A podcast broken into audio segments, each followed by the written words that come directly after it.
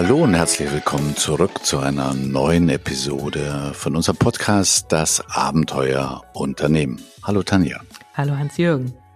Ist ja schon wieder eine Zeit lang her. Wir haben sogar einmal übersprungen, glaube ich, ne?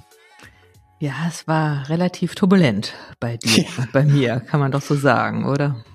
Genau, genau. Das heißt, äh, wir bitten mal um Nachsicht, dass wir letzten Sonntag nicht gesendet haben, aber sind umso motivierter jetzt eine, mit einer Woche Verspätung eine neue Sendung.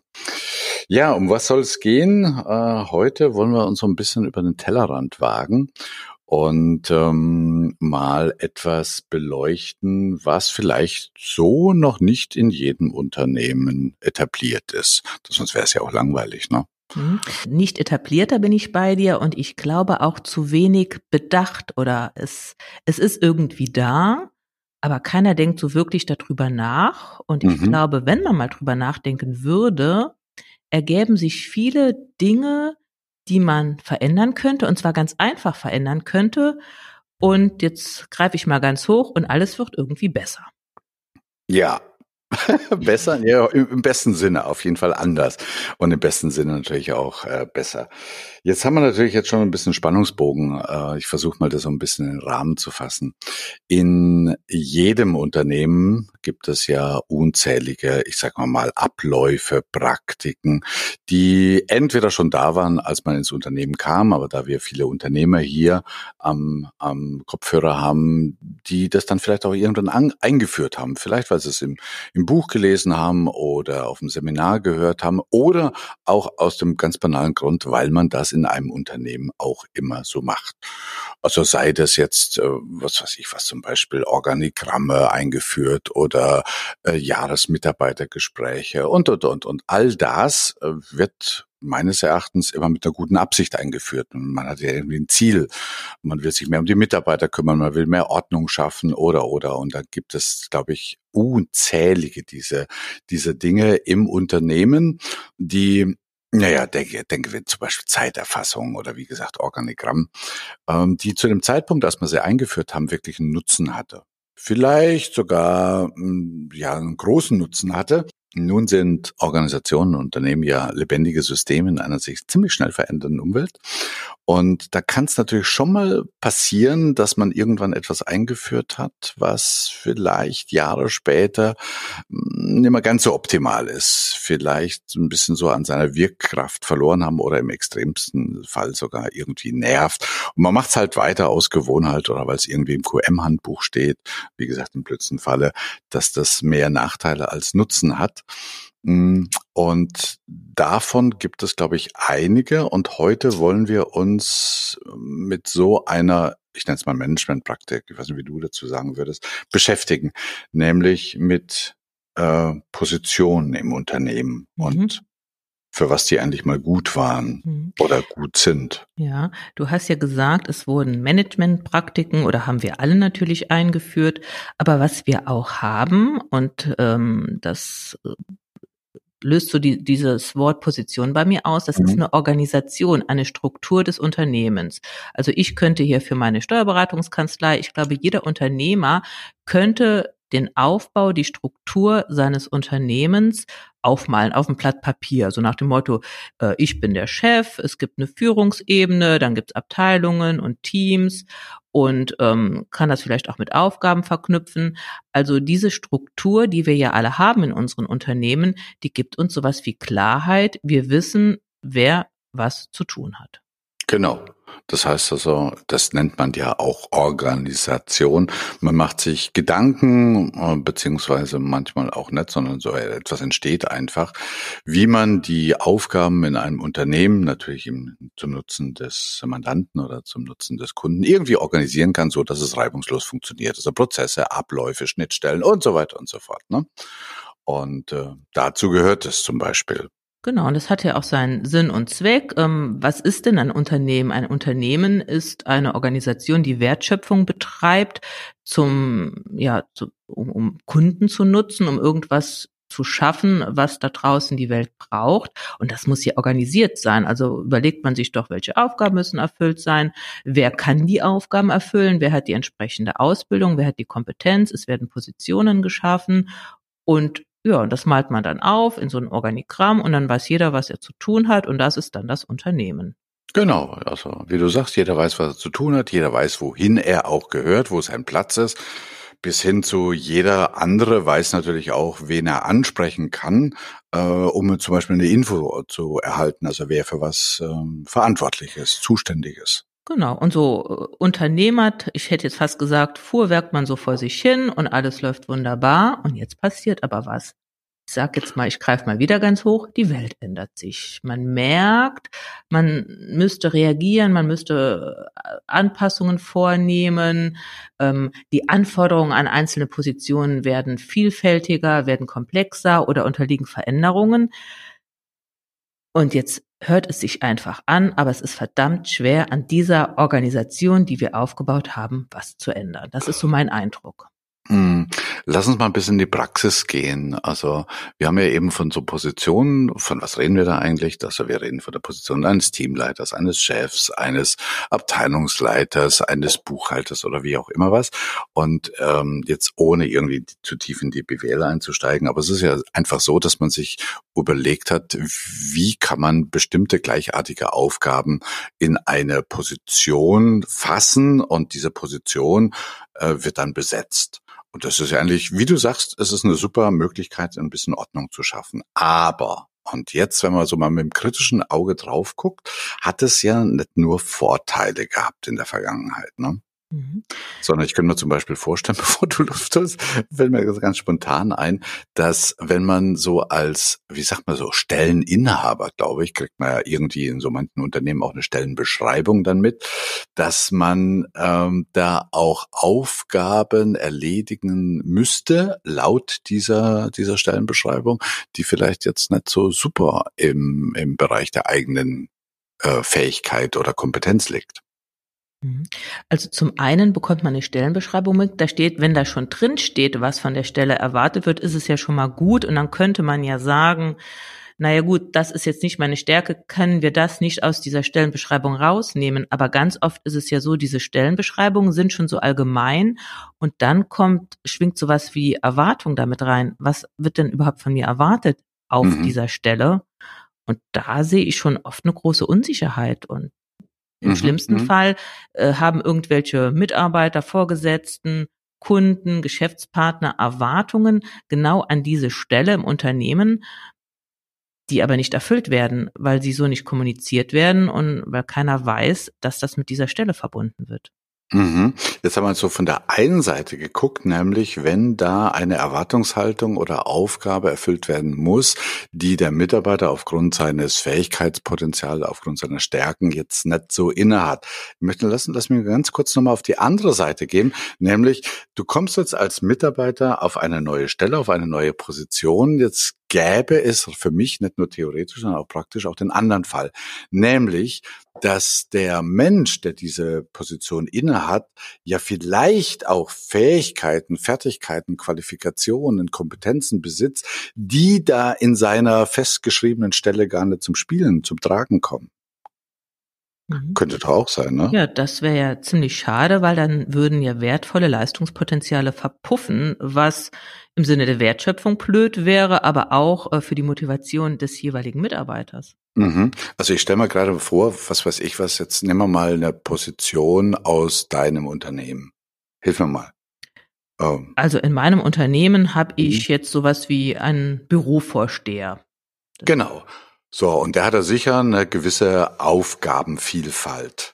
Und jetzt stelle ich mir zum Beispiel vor, es hätte sich vielleicht in Meetings oder in, in Gesprächen ergeben, dass dieser Mensch äh, eine besondere Qualifikation hat oder eine besondere Fähigkeit, eine besondere Kompetenz hat, ähm, mit, mit Beschwerden umzugehen oder mit, äh, mit, mit Kritik umzugehen oder weißt du so, da, meldet sich ein Mandant und hat ein Problem. Ich weiß nicht, ob der, und, und dieser Mensch hat diese Fähigkeit. Jetzt weiß ich jetzt nicht, ist diese Fähigkeit sowieso schon äh, in, in seiner Stellenbeschreibung da drin? Gehen wir mal davon aus, nein. Was passiert denn dann mit dieser Fähigkeit? Die liegt doch brach, oder? Genau, die liegt brach und damit wird viel Potenzial verschwendet. Also wenn Mandanten sich beschweren, die rufen entweder bei mir an, also ich als Chef bin dafür zuständig, oder bei dem jeweiligen Sachbearbeiter. ihr, ihr mhm. Ansprechpartner. Mhm. Und dann muss ich mich drum kümmern oder der jeweilige Ansprechpartner. Und wenn wir jetzt sowas hätten, wir haben jemanden hier bei uns, der kann das, der ist kommunikativ gut drauf, dem macht das auch nichts aus. Es gibt ja Menschen, die gehen, die kriegen Energie und Kraft durch Konflikte und andere, die haben einen Energieverlust. Und wie schön wäre das doch, wenn der Mensch, der diese Persönlichkeitsmerkmale hat, der diese Fähigkeiten hat, in die Rolle schlüpft und sagt, ich bin dafür zuständig. Mhm. Äh, zum Thema Zuständigkeit, das ist nämlich so eine, wie soll man sagen, so eine implizite Botschaft von der Stellenbeschreibung an der Stelle. Ähm, ich kümmere mich darum, wofür ich zuständig bin aufgrund meiner Beschreibung. Die implizite Botschaft dahinter heißt ja auch, obwohl die nicht so ausgesprochen wird, kümmere dich nicht um Dinge, für die du nicht zuständig bist.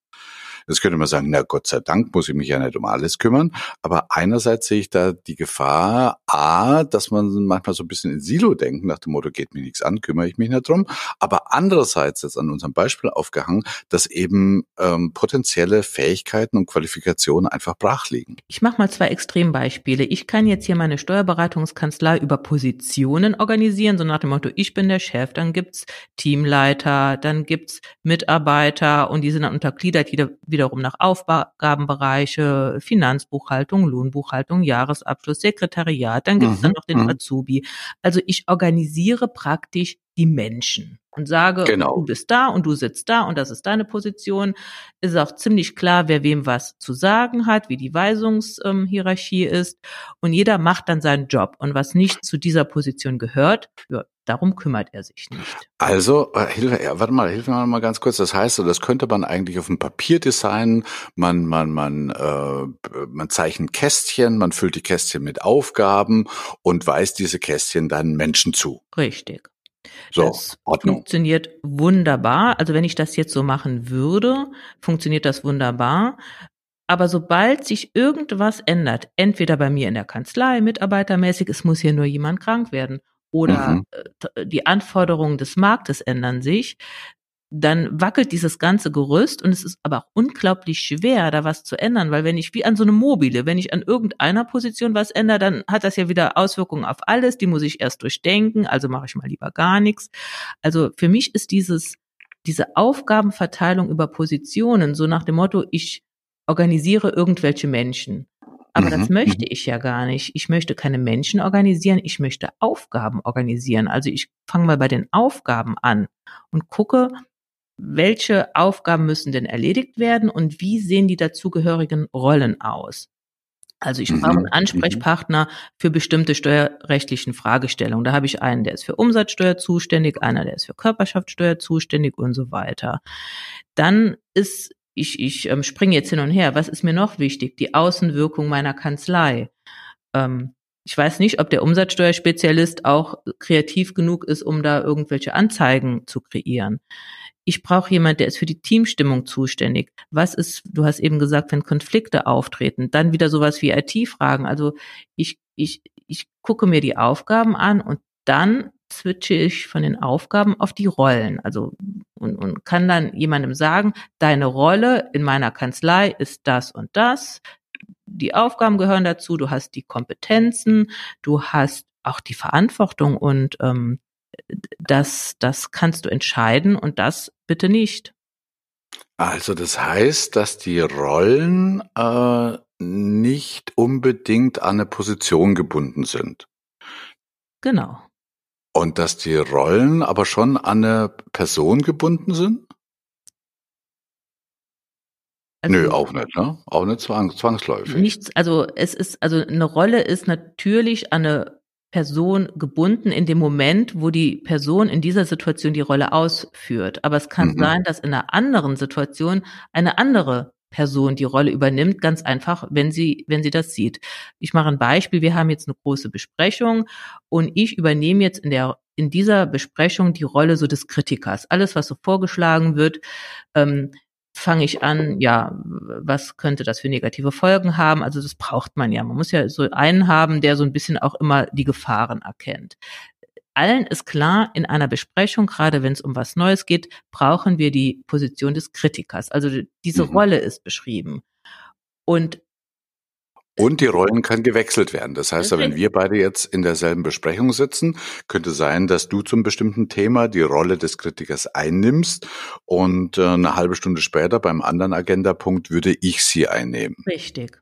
Mhm. Weil mhm. die Rollenbeschreibung klar ist. Also das ist jetzt irgendwie auch schon klar, aber es ist mehr so implizit und ich glaube, manchmal vergisst man es. Manchmal ist es dann doch nicht so klar oder jemand meint, naja gut, oder ich könnte mich jetzt mir auch vorstellen, ich bin doch hier der Chef der Kanzlei. Wenn doch jemand die Rolle des Kritikers übernehmen muss, dann muss ich das doch tun. Und mache das eigentlich immer, weil, das, weil ich es so als meine Aufgabe erachte, aber eigentlich mag ich das gar nicht. Ich will auch mal rumspinnen und irgendwelche abstrusen Ideen äußern und braucht dann aber jemand anderen, der in die Rolle des Kritikers schlüpft. Es muss also klar sein, wir brauchen in einer Besprechung, wenn es um große Projekte geht, die Rolle eines Kritikers. Wer die dann übernimmt, mhm, das mhm, kann man ja dann mhm. situationsabhängig entscheiden. Mhm. Das heißt also, das ist schon mal eine ganz äh, so mal kategorischer Unterschied zu der Position. Man könnte ja da theoretisch, das ist ein bisschen verspielt, wenn man den Kritiker zur Position erheben würde, aber eine Position ist ja klassischerweise relativ zeitstabil. Also nehmen wir jetzt Position eines Teamleiters oder was auch immer was oder Leiter des Beschwerdemanagements und der hat die dann inne einfach. Ne? Aber es könnte ja auch mal sein, also ich habe das in der letzten Zeit immer öfters erlebt, um da nochmal einen anderen Aspekt reinzubringen, dass zum Beispiel jemand aus einer Fachebene in die Führungsebene aufsteigt, berufen wird oder wie auch immer was. Also äh, jemand, äh, ein Fachmann oder eine Fachfrau wird meinetwegen zur Teamleiterin, zum Teamleiter. Und dann ist ja in unserem bisherigen klassischen Modell, dann ist der Teamleiter oder Teamleiterin. Und das, also wenn er keine silbernen Löffel klaut, dann bleibt es auch mal so weit. Jetzt könnte es aber auch doch sein, und das ist selten passiert, dass dieser Mensch nach ein, zwei Jahren merkt, äh, oh, hat schon Spaß gemacht, Teamleiter zu sein, aber eigentlich bin ich, habe ich eine große Affinität zu meiner Fachmaterie und ich würde jetzt lieber mal wieder in Projekten oder was weiß ich was in, in äh, bestimmten, äh, bei, bei dir in der Steuerkanzlei mich um Fachaspekte kümmern. Und dann ist es nach dem alten System ja fast nicht möglich, wieder aus dieser Rolle, also Rolle, aus dieser Position auszusteigen, ohne das Gesicht zu verlieren. Mhm die, die Position ist starr. Das ist ja, unglaublich ja. schwer aus den unterschiedlichsten Gründen. Ich glaube, wir können jetzt uns ganz viele Gründe überlegen, warum es schwer ist, ein System, was über Positionen definiert ist, nochmal zu ändern. Es ist natürlich möglich, aber es ist schwer. Es Wobei, ja, ja mach, mach das jetzt gerne fertig. Äh, das, das, das ist das eine, was ich sagen wollte, mhm. diese, diese Unflexibilität. Und das zweite ist, es verpuffen einfach Potenziale und es führt zu Unzufriedenheit. Genau, wobei ich immer wieder dazu sagen will, dass das in der Vergangenheit, als die Welt noch ein bisschen stabiler war, natürlich auch funktioniert hat. Also da hat man eine Ordnung irgendwie festgeschrieben und dadurch, dass die Welt relativ stabil war, hat die Ordnung auch eine gewisse Gültigkeit gehabt. Aber jetzt in der so oft zitierten und strapazierten VUCA-Welt äh, braucht es einfach mehr Flexibilität. Mhm. Und, und, wir sagen jetzt auch mhm. nicht, ähm, schmeißt euer Unternehmen, eure Positionen in, in eurem Unternehmen weg. Ich denke, die braucht's schon auch. Also Position ist für mich auch immer eine Verknüpfung mit Hierarchie. Wer ist der Chef? Wer ist der Abteilungsleiter? Wer entscheidet in kritischen Situationen? Ähm, die ist schon gut. Nur ich denke, es ist manchmal nützlich, so ein bisschen sich die Position mal anzugucken und sich dann zu überlegen, welche ja, welche Rolle nehme ich ein und mir da einfach ein bisschen Flexibilität rauszunehmen, dass ich auch mal als Chef sagen kann, also normalerweise wird von mir auch das und das erwartet. Rollen haben ja was mit Verhaltung, mit Verhalten und Erwartungen zu tun.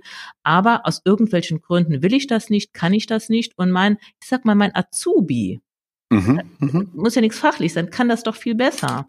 Ähm, mhm. Dann soll der das doch machen. Also von mir als Chef wird erwartet, dass ich den Betriebsausflug organisiere, weil das ich schon wollt, immer so war. ja, ich wollte es gerade sagen, in vielen Unternehmen gibt es ja, wenn es um den jährlichen Betriebsausflug gibt, immer so die zwei, drei oder vielleicht sogar einen, der in diese Rolle hineinschlüpft und dann, der hat sich dann letztes Jahr schon bewährt und es war ein toller Betriebsausflug und er nimmt dieses Jahr, entweder wird ihm diese Rolle, ja, sagen wir mal, per Applaus zugewiesen und sagt, Mensch, du machst es wieder, das war letztes Jahr so toll und er nimmt die Rolle äh, an, aber das hat nichts mit Position zu tun, sondern es ist einfach eine temporäre Rolle, die er da einnimmt.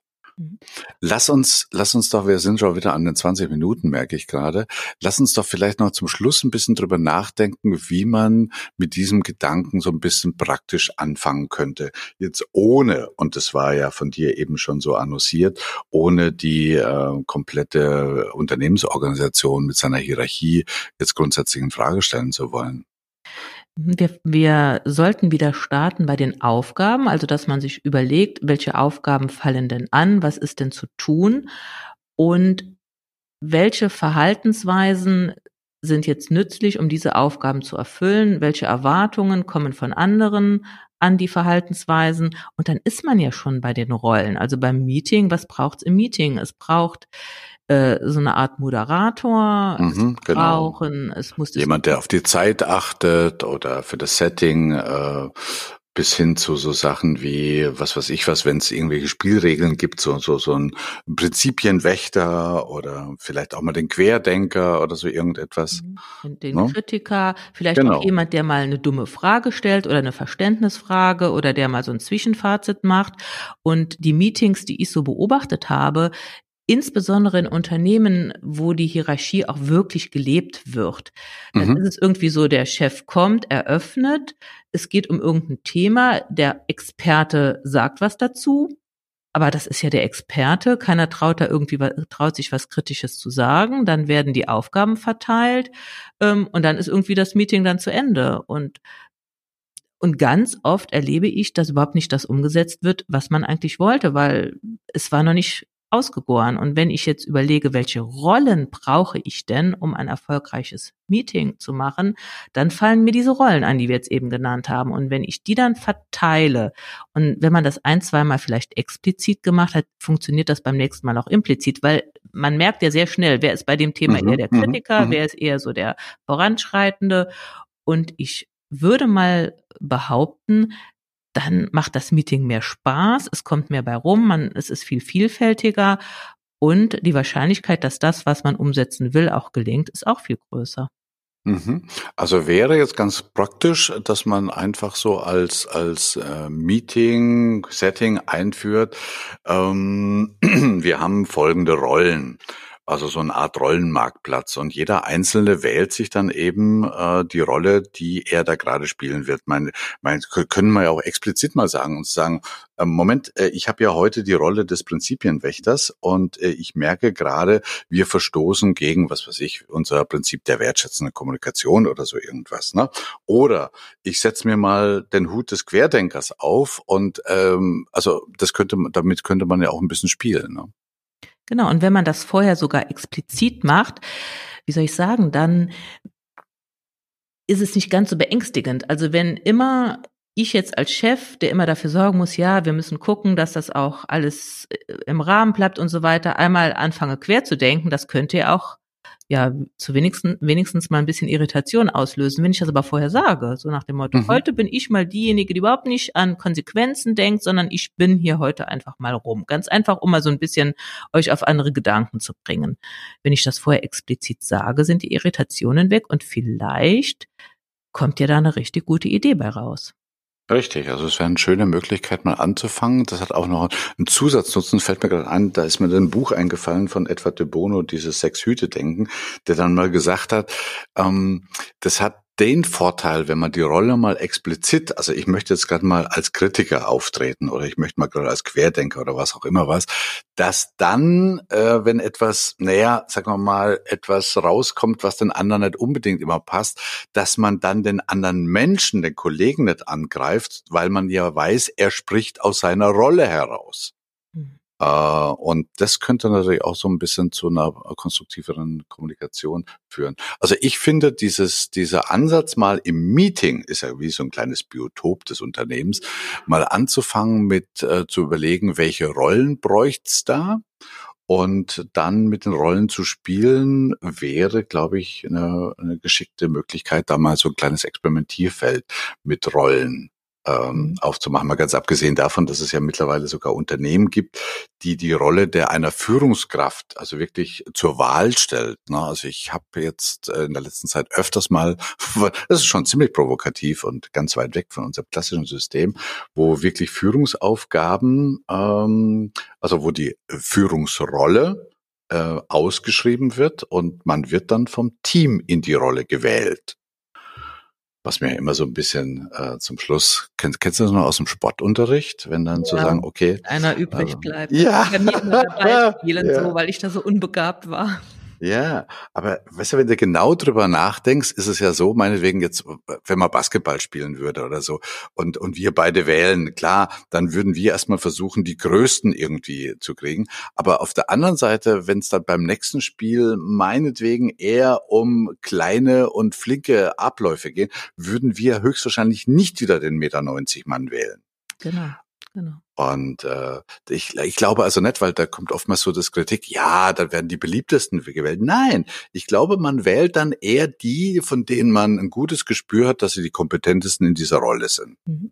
Also so als Metapher. Ja, also ist doch so ein bisschen unser Appell, lasst mal so die Positionen außen vor in euren Überlegungen. Natürlich sind die wichtig, aber wenn es darum geht, Aufgaben zu verteilen, konzentriert euch auf die Rolle. Wie, welche Rolle, wie ist die Rolle, wie kann man die beschreiben und was muss derjenige erfüllen, der diese Rolle ausfüllt?